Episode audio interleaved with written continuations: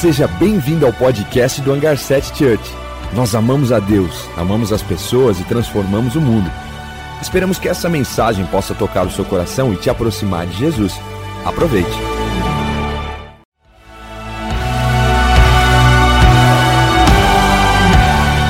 Seja bem-vindo ao podcast do Hangar 7 Church. Nós amamos a Deus, amamos as pessoas e transformamos o mundo. Esperamos que essa mensagem possa tocar o seu coração e te aproximar de Jesus. Aproveite. Muito bom estarmos aqui. Você que está nos assistindo em casa também, aproveita esse momento para que você possa não estar distraído. A gente sabe os desafios de uma casa e que você possa cada vez mais se conectarmos a essa palavra, se conectarmos à presença de Deus.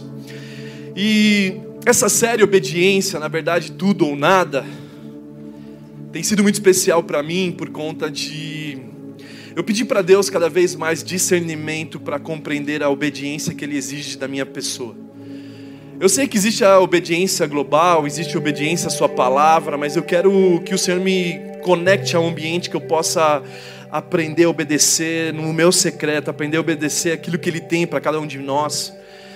Não foi Abraão que construiu uma arca, não foi Jonas que foi, não foi Jonas que construiu uma arca a gente percebe que Deus tem projetos específicos para cada personagem bíblico, e eu quero saber, Deus, o que, que o Senhor quer de mim na nossa geração? O que, que o Senhor quer de mim particular para que eu possa te obedecer? Nem todos foram chamados para fazer tudo. Eu sei que existe essa obediência global, como eu citei, mas existe algo específico de Deus para a tua vida, que você não foi feito à toa. E, e a mensagem de hoje é a obediência além do absurdo a obediência além do absurdo. E para nós falarmos disso, não tem outro texto além de Gênesis 22 que conta a história de Abraão com Isaac. Abraão com Isaac, obediência além de um absurdo. É interessante porque esse texto é muito conhecido. Na verdade, Abraão é muito conhecido, ele é respeitado em todos os ambientes, ele é respeitado tanto pelos judeus como todos os tipos de religiões. Eles, eles realmente conhecem a história de Abraão e nós também a história de Abraão está no Novo Testamento, está no Antigo Testamento. Ele é um cara realmente incrível, mas teve suas limitações também. Mas quando a gente olha para a vida de, de Abraão, a gente percebe que ele conseguiu romper com a influência da cidade onde ele estava. Ele nasceu em Ur dos Caldeus. Ur dos Caldeus estava tomado por uma idolatria, e aí Abraão, dentro desse ambiente, Deus o convida e ele consegue combater toda a distração que aquela cidade oferecia para as pessoas e ele consegue manter o foco somente em Deus, num somente um Deus. E quando a gente começa a perceber isso, essa, esse relacionamento com Deus de, de Abraão, a gente percebe naturalmente que ele passou por vários processos de Deus e que era nítido uma coisa na vida dele, era a presença de Deus. Era essa epifania, era quando Deus realmente encontrava Abraão. E é tão interessante porque em ambientes de obediência você percebe que existe algo em comum. Sempre ou quase sempre Deus está nesse lugar. Se você quer encontrar Deus, você precisa, eu te dou uma dica hoje, você pode ir no ambiente de obediência, porque é lá onde ele está. E essa epifania onde Deus encontra Abraão, eu não estou dizendo numa presença, eu sei que Deus está agora aqui. O problema é quando nós não percebemos que Ele está. Eu sei que naturalmente Ele é onipresente, Ele está nos lugares. Mas o ponto principal é quando nós começamos a ter o ouvido, os olhos aguçados para perceber que Ele está. Para que Ele não venha passar despercebido. E quando nós olhamos para Abraão, a gente percebe facilmente esse nível de confiança, obediência e entrega além do absurdo. E quando nós falamos de Abraão, normalmente nós pensamos: ah, não, não, mas é Abraão. Não, não, não. Deus jamais iria colocar uma história na Bíblia para para dizer que você não é capaz de ser como ele. É possível nós sermos como a fé de Abraão, é possível nós tocarmos em lugares que Abraão tocou, ainda mais agora falando da graça de Jesus que nos capacita. Na época de Abraão não tinha isso. Eu sei que a graça de Deus também estava no Antigo Testamento ali, passeando alguns momentos. Mas eu sei que talvez quando nós olhamos para a vida de Abraão, a gente fala assim: não, cara, isso é absurdo. Mas Deus nos convida, a, através do Espírito Santo, nós vivemos uma vida de entrega, uma vida de obediência, uma vida de confiança, além do absurdo. Por isso que eu quero ler esse texto que fala em Gênesis 22, do 1 ao 18, que conta essa história clássica que cada um de vocês provavelmente conhecem. E diz assim: Passando algum tempo, Deus pôs Abraão à prova, dizendo-lhe: Abraão, e ele respondeu: Eis-me aqui. Então disse Deus: Tome seu filho, o único filho, Isaque, a quem você ama, e vá para a região de Moriá. Sacrifique ali como holocausto num dos montes que eu lhe indicarei. E na manhã seguinte, na manhã seguinte, Abraão levantou-se e preparou o seu jumento. Levou consigo dois dos seus parentes, dos seus servos e Isaac, seu filho. Depois de cortar a lenha para o holocausto, partiu em direção ao lugar onde Deus havia lhe indicado. E no terceiro dia da viagem, Abraão olhou e viu um lugar longe. Disse aos seus servos: Fiquem aqui com o jumento, enquanto eu e o rapaz vamos até lá. Depois de adorar, voltaremos. Abraão pegou a lenha do holocausto e colocou nos ombros do seu filho Isaque. Ele mesmo levou as brasas para o fogo e a faca. E caminhando os dois juntos, Isaque disse ao seu pai, Abraão: Meu pai. Sim, meu filho, respondeu Abraão. Isaac perguntou: As brasas e as lenhas estão aqui, mas onde está o cordeiro para o holocausto? Respondeu Abraão: Deus mesmo há de prover o cordeiro para o holocausto, meu filho. E os dois continuaram a caminhar juntos. Quando chegaram ao lugar que Deus lhe havia indicado, Abraão construiu um altar e sobre ele colocou, arrumou a lenha. Amarrou seu filho Isaac, colocou sobre o altar em cima da lenha. Então estendeu a mão, pegou a faca para sacrificar o seu filho, mas o anjo do Senhor o chamou do céu: Abraão, Abraão. Eis-me aqui, respondeu ele. Não toque no rapaz, disse o anjo, e não lhe faça nada. Agora sei que você teme a Deus, porque não negou seu filho, seu único filho. Abraão ergueu os olhos e viu um carneiro preso pelo chifre num arbusto. Foi lá pegá-lo e sacrificou o holocausto em seu lugar, do seu filho, no lugar de seu filho. Abraão deu àquele lugar o nome: O Senhor proverá. Por isso até hoje diz: No monte do Senhor se proverá. Pela segunda vez, o anjo do Senhor chamou do céu Abraão e disse: Juro por mim mesmo, declara o Senhor, que por ter feito o que fez, não negando seu filho, o único filho, está, está certo de que eu abençoarei e farei seus descendentes tão numerosos como as areias do céu, como as estrelas do céu e como a areia da praia do mar. Sua descendência conquistará cidades dos que lhe foram inimigos, e por meio dela todos os povos da terra serão abençoados, porque você me obedeceu. Sabe, esse texto é muito interessante, porque quando nós olhamos ele, é um texto forte. Eu não sei se você já passou por essa experiência, mas eu lembro da minha adolescência quando meu pai me prometeu uma bicicleta de 18 marchas. Alguns aqui receberam uma promessa de um mini bug se você tivesse passado de ano, não foi? Quem recebeu a proposta do, do mini bug? Um, dois. E esse mini bug nunca chegou, né? É, aconteceu comigo também. Mas Deus me prometeu uma bicicleta, aliás, o meu pai me prometeu uma bicicleta de 18 marchas, toda colorida, aquela coisa maravilhosa, e passaram-se muitos anos e não acontecia aquilo. É interessante porque quando Deus promete para Abraão, ele tinha 75 anos e o seu filho foi nascer com 100 anos. Isaac foi nascer com 100 anos, 25 anos para isso acontecer. E os anos se passaram, eu não recebi a bicicleta, e de repente, quando eu recebo a bicicleta, ela é maravilhosa, colorida, cheia, nunca esqueço dela. Eu coloquei a tampinha do Yakut, né, para fazer barulho de moto, aquela rum, rum, rum. Não sei se vocês já fizeram isso também.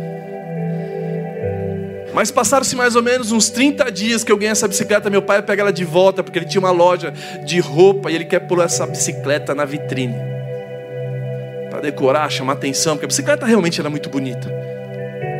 E eu perdi ela. Meu pai me pede ela de volta. É claro que eu não estou me comparando com Abraão, mas eu estou dizendo a frustração que muitas vezes Deus nos dá algo e depois Ele pede de volta. E o primeiro ponto que eu quero falar aqui é o teste. Porque nesses testes é onde Deus nos prova, muitas vezes nós passamos por um, por um ambiente que muitas vezes nós pensamos que Deus não ama mais. Ah, Deus não me ama. Deus não me ama porque eu estou passando por essa provação. Normalmente, quando nós somos provados, nós dizemos que Deus não nos ama. Deus não me ama. Olha só, a terceira vez que eu estou tentando esse vestibular. Olha só, estou tentando. O meu noivo me largou, não sei o que aconteceu. E tantas coisas que passam para nossa vida. Que nesses momentos de provação, ao invés de nós agirmos como o Abraão agiu, nós agimos, ei, Deus não me ama. E é interessante porque nós precisamos discernir o que é provação, o que é teste, do que naturalmente nós pensamos que Deus está nos tentando. A tentação é totalmente diferente de provação. A provação, Deus sempre nos prova. Em dias a gente percebe facilmente tantas provações que eu já passei na minha vida, desde o princípio da conversão, que hoje observo elas e falo assim: uau, se eu não tivesse passado por aquilo, eu não estaria onde estou hoje. Então toda a provação de Deus é uma, é uma faculdade do céu para te projetar para um futuro, para que você não venha a ser um fracassado, ou uma vergonha para o Evangelho, ou pessoas que realmente não faz não tem compatibilidade com aquilo que Deus realmente chamou para fazer. Então, aprovação é diferente de tentação. A tentação, Deus não nos tenta, ao contrário, nos envia o socorro para nos livrar dela. E que fique bem claro isso, porque às vezes você confunde tentação com provação, e o texto de Tiago nos avisa sobre isso. Tiago ele fala isso, Tiago 1, do 12 ao 15. Feliz é o homem que persevera na provação, porque depois de aprovado recebe a coroa da vida que Deus prometeu aos que amam. Texto continua dizendo sobre agora a tentação: quando alguém for tentado, jamais deverá dizer, Estou sendo tentado por Deus, pois Deus não pode ser tentado pelo mal, e a ninguém atenta. Cada um, porém, é tentado pelo seu próprio mau desejo, sendo por ele arrastado e seduzido. Então, esse desejo, tendo concebido, dá luz ao pecado, e o pecado, após ser consumido, gera morte. Então, existe uma diferença grande da provação para a tentação. Tentação é os nossos próprios desejos que nos levam a tropeçarmos, e muitas vezes você está num processo e você vence ele, e aí, e glória a Deus por isso. Mas às vezes você tropeça, e você gera luz isso. Mas aprovação não. Aprovação sempre é uma plataforma para que você possa chegar no próximo nível que Deus tem para você. Por isso que o texto está dizendo: Feliz o homem que persevera na aprovação, porque depois de ser aprovado, receberá a coroa de vida que Deus nos prometeu aos que o amam. Só que a aprovação de Abraão é diferente da nossa, porque ele pede tudo. Ele pede o filho amado, e o segundo ponto é esse: é quem você ama. E não era qualquer coisa que Deus estava pedindo, e essa obediência que eu tenho pedido para Deus. Eu, ei Deus, se você me pedir tudo, que eu posso te obedecer. Imagina que a gente está num ambiente onde Deus teve vários encontros com Deus e Deus prometeu: Ei, eu vou te dar um filho, e ele vai, seu, sua, sua geração vai depender dele. Isaac. E esse Isaac não tinha casado, esse Isaac não tinha um filho para ele poder falar assim: Uau, vai continuar. Não, Isaac era solteiro. Então o que estava em jogo agora era o futuro de Abraão. Ei, me dá o teu futuro para mim. Me dá o teu futuro para mim. Me dá tudo que você tem para mim. Me dá esse que você ama, essas coisas que você ama. E eu não sei o que você ama hoje. Eu não sei se é a tua profissão que você ama, não sei se é o teu trabalho, não sei qual é o seu Isaac, mas normalmente é esse Isaac que Deus está te pedindo. Porque Deus jamais vai pedir algo que não te custe nada. Deus jamais vai pedir algo para nós que não nos custe nada. E dentro desse ambiente de obediência, Deus que pede tudo, Ele fala assim: eu, se fosse talvez eu, eu não sei o que eu faria para Deus. Eu me lembro a gente conversando com o meu filho, o Brian. A gente estava para tomar umas decisões do futuro, e ele falando assim: pai, pai, eu não sei, a gente tava, ele, ele, tinha acabado de assinar um contrato com um clube, acho que vocês sabem já, do Grêmio, e, e, a gente conversando em oração nesse ambiente, ele falou assim: pai, eu não sei, mas eu, eu, eu tenho vontade, sei lá, de, de ir para Hillsong, para estudar, é, é, para me tornar um homem de Deus, um pastor, e etc e tal. E eu e ele conversando assim nesse ambiente, eu falei: tá bom, filho. bom, filho, vamos orar por isso. Porque ele tinha esse contato com o Grêmio, mas o Grêmio fazia praticamente acho que uns dois meses que não chamava, ele não era convocado. Estava no momento de adaptação de Covid, etc e tal. E de repente eu falei assim: filho, quem sabe o futebol não é teu Isaac? E vamos entregar para Deus isso. E que Deus possa fazer aquilo que Ele quer fazer na tua vida. E a gente conversando assim no ambiente, a gente fala assim: ei Deus, se o Senhor tem para o Brian agora, nesse exato momento, ele seguir os seus caminhos para se tornar um homem de Deus, no sentido não de homem de Deus, que não é homem de Deus no futebol, mas homem de Deus como um pregador do evangelho, um pastor de nações, etc e tal. Ei Deus, se não é, se é da tua vontade isso agora, nós colocamos o Brian diante de ti, eu entrego ele diante de ti, e ele também entrega o futebol diante de ti. Mas se não for da tua vontade isso, que agora, nessa semana, a gente, ele possa ser convocado para o Grêmio dentro desse ambiente de oração, a gente estava lá chorando, porque não é fácil também tomar decisões na vida. E aí, de repente, na própria quinta-feira, isso era numa terça-feira, na própria quinta-feira ele é convocado, e na sexta ele já estava lá no Grêmio. Ele falou: Ai, pai, então tá bom, eu vou pro futebol. Mas que Deus possa saber que Ele pode contar comigo em qualquer fase da minha vida. Porque pouco importa onde eu esteja, se eu esteja num, sei lá, num Barcelona, num Real Madrid, ou seja que for, qualquer time, grande ou pequeno, que quando ele me chamar, eu sempre vou estar disposto a falar sim para ele. E dentro desse esse ambiente, foi um ambiente maravilhoso, porque você está vendo seu filho se comportando uma vida de entrega a Deus, talvez além do absurdo. E essa obediência, muitas vezes Deus está te pedindo coisas e que você possa se entregar, porque nesse ambiente de obediência é onde Ele habita. E aonde já não vivo mais eu, Cristo vive em mim. É um ambiente que você pode entregar a sua empresa, você pode entregar tudo que você tem, exatamente porque você descobriu que Ele é tudo que você tem.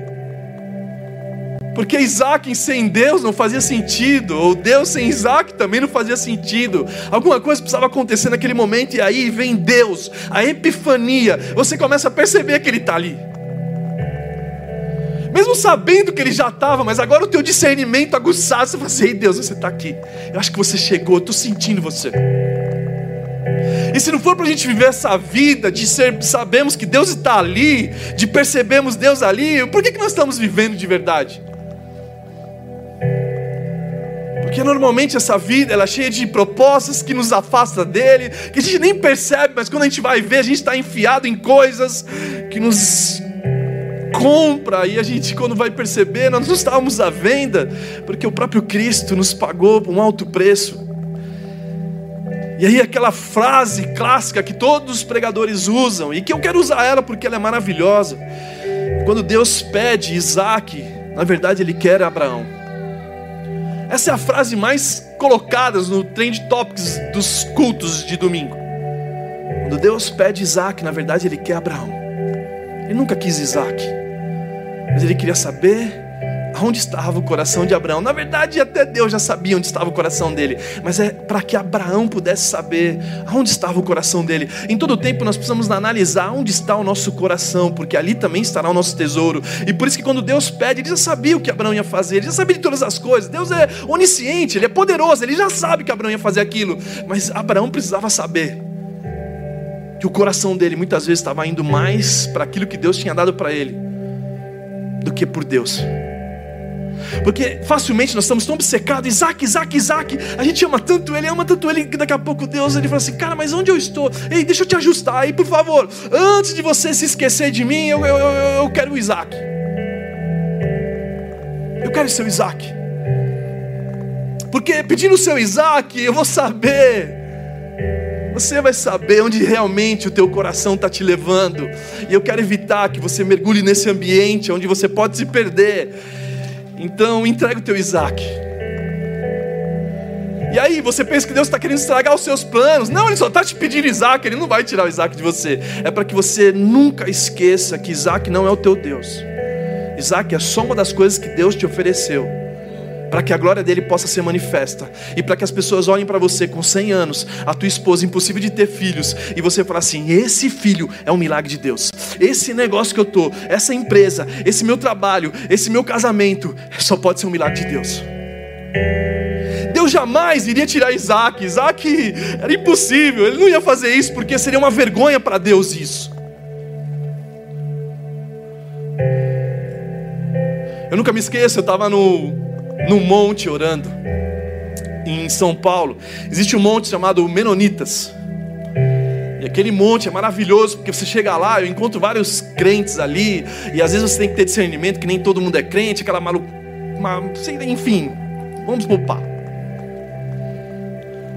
E antes de ir no monte, tinha um galpão assim gigante, mil pessoas, uma sexta-feira à noite, e o fogo descendo, aquela pregação fervorosa e aquela história toda. Daqui a pouco o pastor começa a pregar, e eu era novo na fé, eu devia ter uns seis meses de conversão. E aí o pastor fala assim: Ei, gente, ah, Deus está me falando aqui que algumas pessoas vão entregar suas casas para Ele. Aí eu olhei assim: O quê? É, Deus está me falando aqui que tem pessoas aqui que vai entregar suas casas para Ele aqui, ó. Vai trazer a chave das suas casas aqui no altar, ofertando a Ele. E eu olhei assim e falei, cara, que esse pastor louco pegar a casa dos outros. E Deus está me falando aqui que tem pessoas que também vão entregar seus carros, vão voltar para casa a pé. Traz a chave do carro aqui na frente. E eu olhei e falei assim, cara, cara louco, meu, vamos chamar a polícia, prender esse cara. Que loucura isso. De repente chega uma senhorazinha do coque, do coque. Tem que ser do coque, não tem jeito. E ela, e ela traz a chave da casa dela ali no altar. E observando, novo na fé, olhando as pessoas. De, de, mil pessoas ali, tinha, sei lá, três que trouxe a sua casa, é, quatro que trouxeram seus carros, outro trouxe a moto, o capacete, outro já nem tinha pedido relógio, já estava dando relógio. Eu olhei assim e falei, rapaz, ele não pediu relógio, fica para você.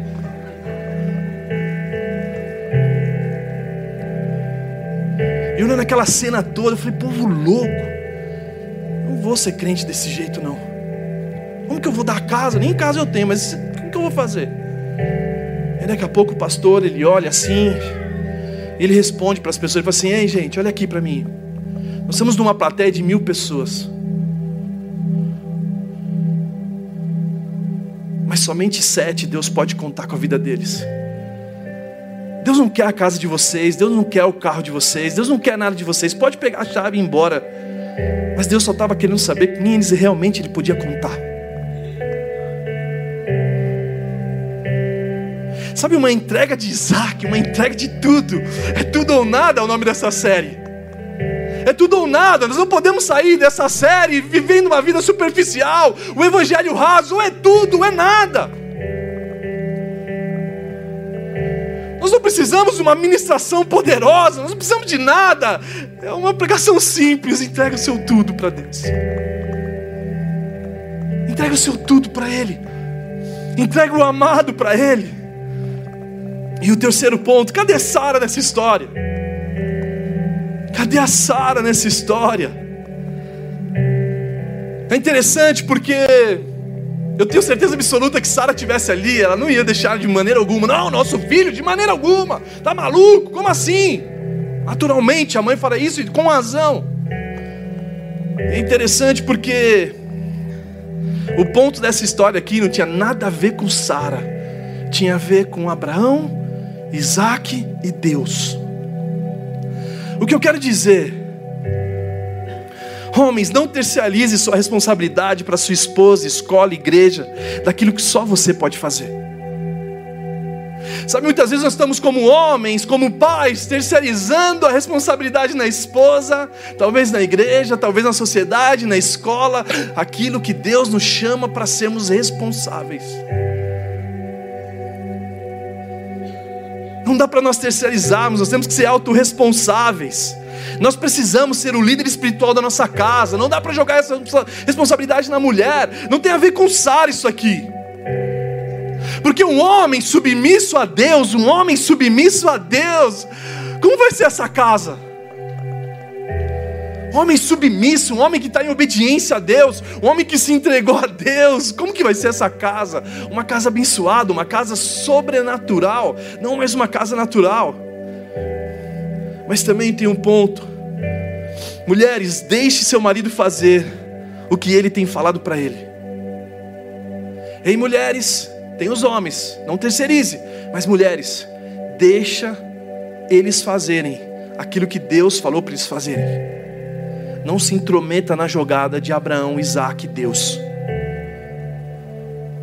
Porque muitas vezes a mulher quer impedir. Não, não, não, não, não, não Isaac não. Deixa eu ver, deixa eu ver aqui, Deus está falando com você aqui. Não, não, não, isso não. Ei, mulheres, deixe seu marido fazer. Deixe ele fazer. Existem coisas que vai tocar a tua vida, existem coisas que vai abençoar você também, mas você precisa deixar Deus fazer. Eu cansei de ver mulheres que não permitem os homens realmente governar suas casas governar a casa de Deus, estar na casa de Deus. Não, não, não, não. Isso, espera. Potencializa ele. Ei, vai para a presença de Deus. Um marido na presença de Deus, mulheres. Você não tem noção como vai ser seu casamento. Então não seja controladora. Eu sei que é difícil isso para as mulheres, mas não seja assim. Permita Deus fazer aquilo que Ele quer fazer na vida dele. E quarto ponto, diga não à procrastinação. Ah, não, mais tarde eu faço, semana que vem, amanhã eu faço, depois eu corto, depois a gente corta a lenha. Não, quando a gente observa o texto, Abraão, ele corta a lenha imediatamente, ele não fica enrolando. Eu sei que a viagem para Moriá, para o monte onde Deus estava direcionando ele, é interessante porque a palavra de Deus está dizendo que eu vou te indicar, e muitas vezes Deus está nos indicando o caminho, mas a gente não está andando pelo que Deus está indicando, a gente está andando pela nossa própria vontade. E o texto fala para Abraão: Ei, Abraão, vai para esse lugar que eu vou te indicar. E esse lugar que Deus estava indicando para ele era um lugar que praticamente era 70 e poucos quilômetros, demorava três dias, e por isso que o texto confirma isso. Abraão foi três dias ali pensando: Ei Deus, ei Deus, eu sei que é você, ei Deus, é, tira toda a distração, ei Deus, é, eu estou ouvindo outras vozes, ei Deus, me ajuda, porque eu sei que toda vez que eu vou oferecer Isaac, talvez seja um desafio para mim. E três dias, uma conversa de Deus com Abraão ali, talvez. Só que Abraão, ele, ele, ele não procrastina. Eu poderia, eu se fosse Abraão, de repente ia falar assim: tá bom, Deus, eu cheguei no Monte Moriá, tá aqui e tal. Ah, esqueci a lenha, deixa eu ir lá buscar. E aí eu ficava enrolando. Ah, Deus, será que você vai mudar de ideia? Mas não, Abraão, ele sobe o monte da obediência, o monte de Moriá em obediência. Ele não estava perdendo tempo. Ele não estava brincando aqui. Talvez se fosse eu e você, a Bíblia fala que Abraão ia com os seus dois funcionários o seu jumentinho e mais o seu filho. Talvez eu, se fosse Abraão, levava um cordeiro junto, porque jumento, Deus não, não era o propósito de Deus receber jumento, então era um cordeiro. Eu vou levar um cordeiro aqui, ei Deus, eu, eu vou levar, vou fazer do meu jeito aqui, vou levar um cordeiro, porque se o meu filho perguntar, cadê o cordeiro? Não, não, não, tá aqui, tá aqui. Se as pessoas perguntar que loucura que eu estou fazendo, não, vou dar um. Não, ali o cordeirinho, ó, ó eu vou levar esse cordeiro aqui para dar um, sei lá. E aí, talvez, Deus, nesses três dias de conversa, eu vou tentar te convencer que Isaac não é melhor, o cordeiro é melhor.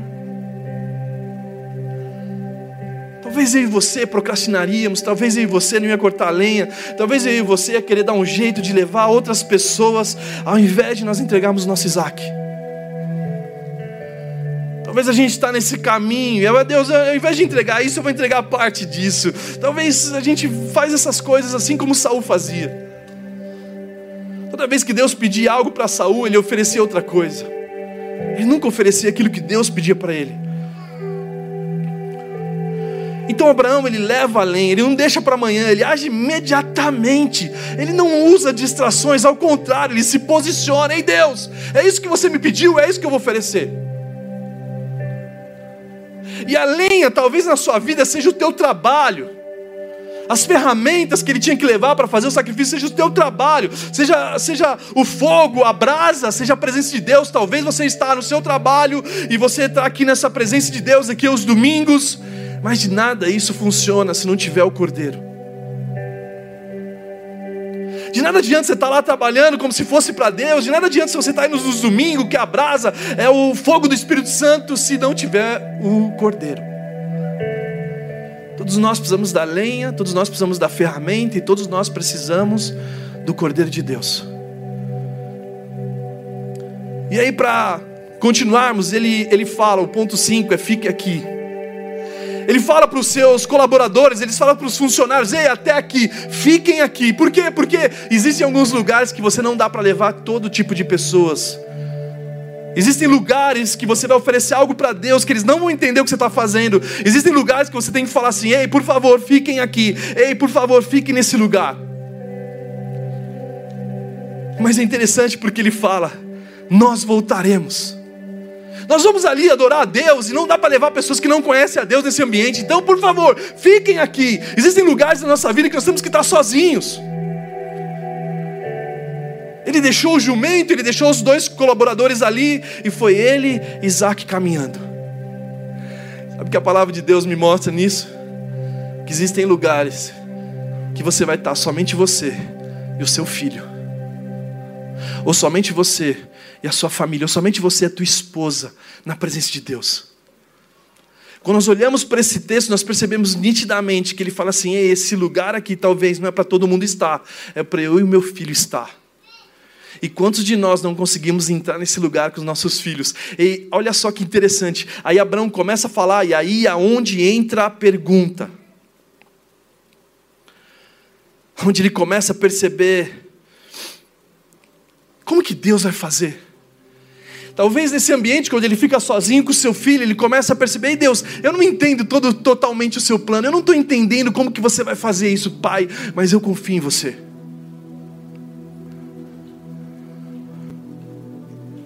E aí Isaac, ele faz uma pergunta. E a pergunta que Isaac faz, porque Isaac já tinha, já era mais avançado, ele já tinha idade para se fazer pergunta. Na nossa geração, uma criança de dois anos já sabe fazer perguntas. E perguntas que às vezes não dá para a gente responder. Eu me lembro quando o Brian era mais novo, o Kevin, eles faziam algumas coisas e aquela tinha que concluir a conversa assim: Ei filho, eu sou sua mãe e você me obedeça não podia falar nada. Tipo, eu se fosse talvez Abraão com Isaac, porque Isaac fala para o pai: Ei, Abraão, pai, eu estou vendo aqui, tem a lenha, tem a faca, tem todos os instrumentos aqui, mas cadê o cordeiro? Cala a boca, moleque, e me obedeça. Mas Abraão, ele responde, o ponto 6: Deus irá providenciar, Deus irá prover. Ei, filho, Deus irá prover. Essa resposta, aquela resposta que você faz assim, uau, a sua plateia faz assim, uau. E ele olha para ele e fala assim: Eu nem sei por que eu falei isso. Eu me lembro que eu estava com a minha sogra, eu estava para casar com aquela, eu estava pedindo ela em casamento para minha sogra e para meu sogro, e de repente minha sogra falou assim: Mas como você vai fazer isso? Eu falei: Deus irá prover. Porque eu era magrinho, sou pó, tinha muita coisa para oferecer. Eu me lembro quando eu casei com aquele, eu trouxe uma mochilinha assim, minha sogra, cadê o caminhão? Eu falei, aqui, ó. Na minha mão aqui, ó. Deus irá prover. E quando Abraão fala isso, ele fala nesse, nesse tom clássico, o filho dele fala assim, amém, pai, glória a Deus, porque Isaac era crente. Oh glória, eu creio. Porque, convenhamos, né? Imagina você ser o Isaac. Você tem que crer, né? Porque você sabe, o negócio vai ficar feio para mim. Ei Deus, eu creio. Ei Pai, eu creio nisso. Sabe o que eu percebo? Muitas vezes os pais querem proteger seus filhos das histórias, das dificuldades que normalmente nós passamos. Ei, não evite o seu filho não presenciar, porque a Bíblia fala que Abraão e ele caminhavam juntos. Ei, não poupe seus filhos dos desafios, não poupe seus filhos das dificuldades da vida, não poupe seus filhos das coisas que Deus está te pedindo. Ao contrário, essas experiências vão fazer com que eles se tornem um homem e uma mulher temente a Deus. Sabe, existem vezes que a gente prefere estar em alguns lugares que a gente não quer levar nossos filhos, mas ei, leve seus filhos nesses lugares também, para que eles possam temer a Deus, para que eles possam ver a conversa do, do pai, para que eles possam ver o ambiente que você está inserido, para que eles possam ser maduros lá na frente. Eu vejo pais aqui muitas vezes poupando os filhos: não, não, não, ó, vamos mudar de escola porque ele está passando por isso, vamos mudar de igreja porque ele está passando por isso, vamos mudar de não sei o que lá, e a gente, quando a gente começa a poupar os filhos de passar por aquilo que Deus quer que eles passam. Ei, pais, não poupe seus filhos. Caminhem juntos com Ele. E quando Ele te perguntar perguntas difíceis, que você possa ser um instrumento de Deus. Deus proverá, meu filho. Eu não sei como, mas Deus vai prover. E o texto diz assim, Gênesis 22, do 7 ao 8. Isaac disse ao seu pai Abraão: Meu pai, sim, meu filho, respondeu Abraão. Isaac perguntou: As brasas e as lenhas estão aqui, mas onde está o cordeiro para o holocausto? Respondeu Abraão: Deus mesmo há de prover o cordeiro para o holocausto, meu filho.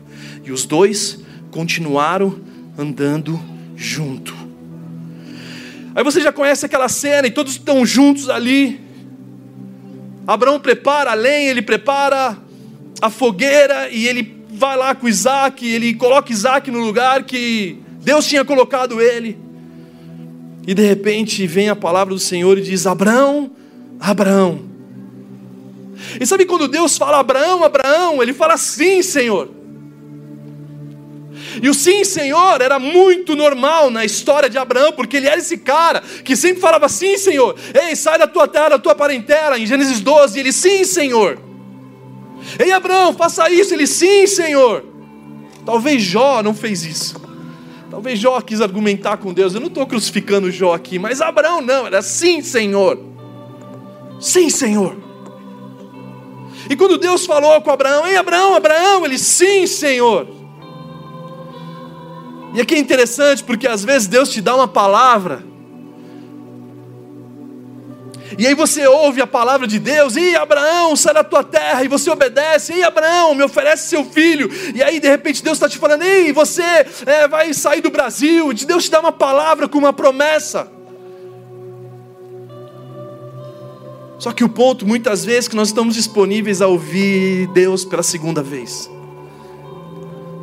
Muitos de nós estamos matando a promessa de Deus porque nós não falamos sim, Senhor. A gente não consegue discernir para ouvir a segunda parte que Deus está falando desse próprio projeto ou dessa própria promessa que Ele te falou. Ei, vai para as nações. E aí, quando você está lá no avião para entrar, Ele fala assim: Abraão, sim, Senhor. Não entra, não. Eu, é só para a gente brincar um pouquinho. E às vezes você entra no lugar onde Deus já tinha falado para você nem entrar mais. Era só um teste. A obediência a Deus é bizarro. A gente olha em Salmos e, e falando para Davi, Davi, prepare o cavalo. Aí ele vai lá, prepara o cavalo. Ele vai, cara, eu vou preparar o cavalo certinho. Então ele prepara o cavalo, daqui a pouco não leva o cavalo. Você fala, que Deus?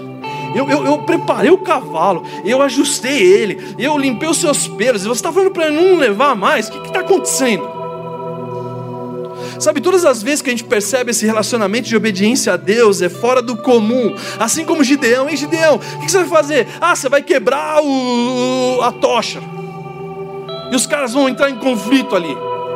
Sabe que existem coisas que Deus quer fazer na nossa vida, que a glória é para Ele, nunca é para nós. E aquilo que Gideão fez, aquilo que esse Davi fez com preparar o cavalo, nada mais é um teste de obediência a Deus para que Ele possa te levar em lugares que vai exigir esse tipo de obediência. E aí essa epifania de você estar tá nesse lugar de obediência, de você estar tá lá, e Deus, eu fiz do jeito que você falou. E normalmente nesse lugar onde Deus estava com Isaac, nesse lugar de obediência, facilmente você percebe a presença de Deus também nesse lugar. E aí quando Deus fala com Abraão, ele fala: Sim, Senhor. E aí o texto fala para que ele não venha cometer isso. Não precisa, eu preparei o cordeiro. E quando você lê esse texto, você percebe a afinidade que tem da história de, Gênesis, de João 3,16, que Deus amou o mundo de tal maneira que deu o seu único filho. Essa história de Abraão, onde fala que o cordeiro estava preso num arbusto de espinho, mostra naturalmente que era o próprio Cristo ali. Era o próprio Jesus ali preso na coroa, preso pelo chifre. A Bíblia fala que ele estava preso pelo chifre, num arbusto de espinho. Quem que é essa pessoa? É o Cordeiro de Deus que tira o pecado do mundo. É o próprio Cristo que vai sempre estar nesses lugares de obediência. É o próprio Jesus que vai estar lá preparado. Ei, eu estou aqui com você. Ei, Juan, sim, Senhor. Ei, Valéria, sim, Senhor. Ei, Keila, sim, Senhor. Porque é isso que Deus quer de cada um de nós, que nós possamos entrar em lugares dizendo para Ele sim, Senhor. E para nós concluirmos, Gênesis 22, 18, a parte B. Todos os povos da terra serão abençoados, porque você me obedeceu. A obediência de Abraão alcançou os povos da terra. A obediência de Abraão faz até hoje os teólogos ter que se desdobrar para explicar, porque Deus abençoou os povos da terra. Uma obediência gera consequências, como a desobediência também gera consequência. Eu quero te convidar a nós ficarmos em pé nesse momento, para que nós possamos colocar diante de Deus a entrega do nosso Isaac, para que a gente possa realmente entregar o nosso melhor a Deus. Eu não sei qual o motivo que você está aqui hoje, eu não sei qual o motivo que você está online nos assistindo, mas o ponto principal é que Deus convida você a entregar o seu amado, aquele que você tanto ama. E que essa entrega ela possa ser em obediência acima, além do absurdo. Talvez Deus está te pedindo aquilo que você nunca imaginou entregar. Talvez é Deus está te pedindo uma coisa que para você é um absurdo. Ei, entrega a tua vaidade, ei, entrega os seus dons, ei, entrega o teu futuro que você acha que é promissor. Ei, entrega isso para mim, entrega a promessa que eu te prometi muitos anos que se passaram para acontecer isso. Abraão poderia falar: Não, Deus, não, não, não vou entregar. Não tem como entregar, porque você tinha me prometido. E se você me prometeu, você é fiel em cumprir. Então eu não vou entregar meu Isaac. Eu não vou entregar esse lugar onde você tanto me ofereceu.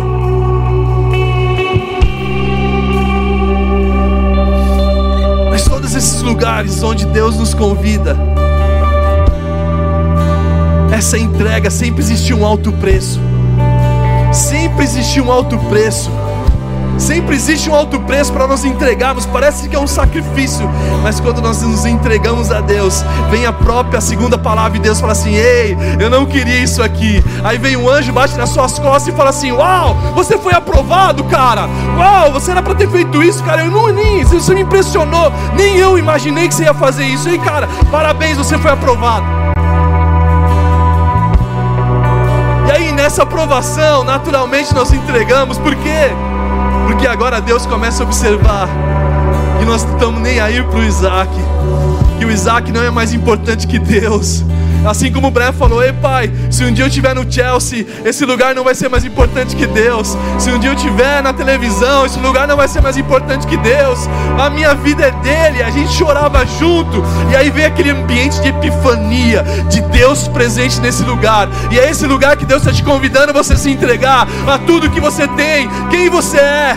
Que você possa cada vez mais viver essa vida de entrega, de epifania, de ver Deus nesses lugares e sair desses lugares mais fortes fortes de quando você entrou. Então feche seus olhos, vamos orar para que você possa entregar teu Isaac, para que você possa entregar o seu melhor a Ele, seja o que for. Ofereça a Deus o seu melhor. É isso, Jesus. Nós oramos, Pai.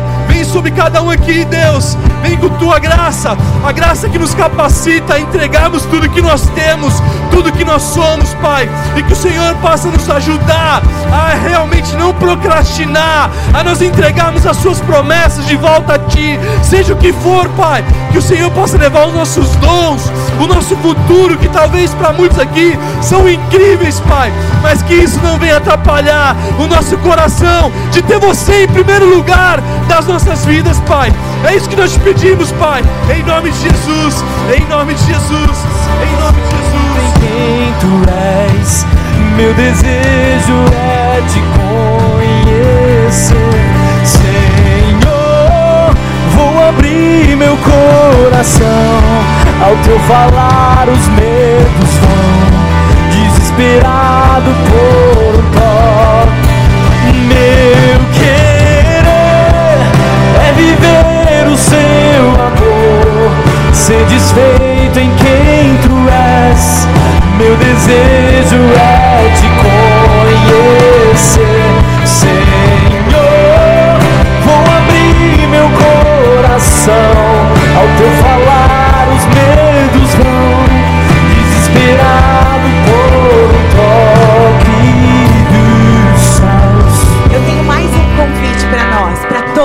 Eu tenho um convite para você que quer entregar a sua vida para Jesus, que hoje você entendeu o Evangelho, que hoje você entendeu que Jesus se entregou por você, que Jesus é aquele cordeiro que se entrega em nosso lugar. Jesus é o cordeiro de Deus que tira o pecado do mundo. E a palavra diz que todos que confessarem Jesus diante dos homens, Deus Pai, Jesus o confessará diante de Deus. Então, esse é o nosso passo, esse é o nosso passo adiante que a gente diz: Jesus, você é o meu Senhor, você é o único Deus da minha vida e eu me entrego a Ti. Isso é uma necessidade de todos nós, é uma necessidade de dizer: Jesus, eu quero você. Existe essa decisão, eu tomei essa decisão há muitos anos atrás, o Juan tomou essa decisão há 20 anos atrás, de dizer: Jesus, eu entrego toda a minha vida a Ti. Então, esse é o seu dia, esse é o seu momento. Você pode entregar sua vida a Jesus hoje e receber essa salvação e receber essa vida eterna. Jesus veio para tirar o castigo que era sobre nós, para tirar o que estava de condenação sobre nós e para nos dar vida, vida plena nessa vida, mas vida eterna. Não tememos mais a morte, temos vida em Jesus. Não temos medo do que vai acontecer amanhã. Talvez essa era a garantia de Abraão. Ele sabia que ele tinha vida em Deus, que ele tinha vida eterna. Então que essa seja a sua decisão hoje. Se você nunca tomou essa decisão, esse é o seu momento. Se de repente você estava caminhando com o Senhor, mas alguma coisa te roubou dessa caminhada, abandonou o caminho, ou você deixou de estar congregando e hoje você quer dizer: Eu estou de volta, Jesus. Eu entrego minha vida. Eu quero fazer um novo compromisso contigo. Hoje é o meu dia. Eu quero pedir que a gente vai contar junto, mas eu quero te entregar um presente. Esse cartão os nossos voluntários vão entregar para você. Por favor, levanta a sua mão e diga isso. Eu quero me entregar a Jesus. Vamos contar junto até três. Um, Jesus te amou aqui. Dois, Ele quer ter esse encontro contigo. E três, Ele te ama. Levanta a sua mão e com a sua mão levantada, mantenha essa mão levantada. Nós vamos orar. Jesus, obrigada por cada vida, por cada coração, Pai, por cada pessoa entregue a Ti essa noite, essa, essa manhã. Muito obrigado, Jesus, por corações entregues a Ti, por vidas que se entregam a Ti essa manhã. Senhor, muito obrigada, Jesus, por esse dia. Obrigada, Senhor, por esse culto. Obrigada porque podemos nos entregar completamente a Ti. Te agradecemos pela vida, pela paz, por tudo que o Senhor tem feito a nós e por tudo que o Senhor ainda vai fazer. Te agradecemos e te louvamos em nome de Jesus. Amém. Dá o seu melhor aplauso a Ele. Obrigado, Jesus. Te entregamos.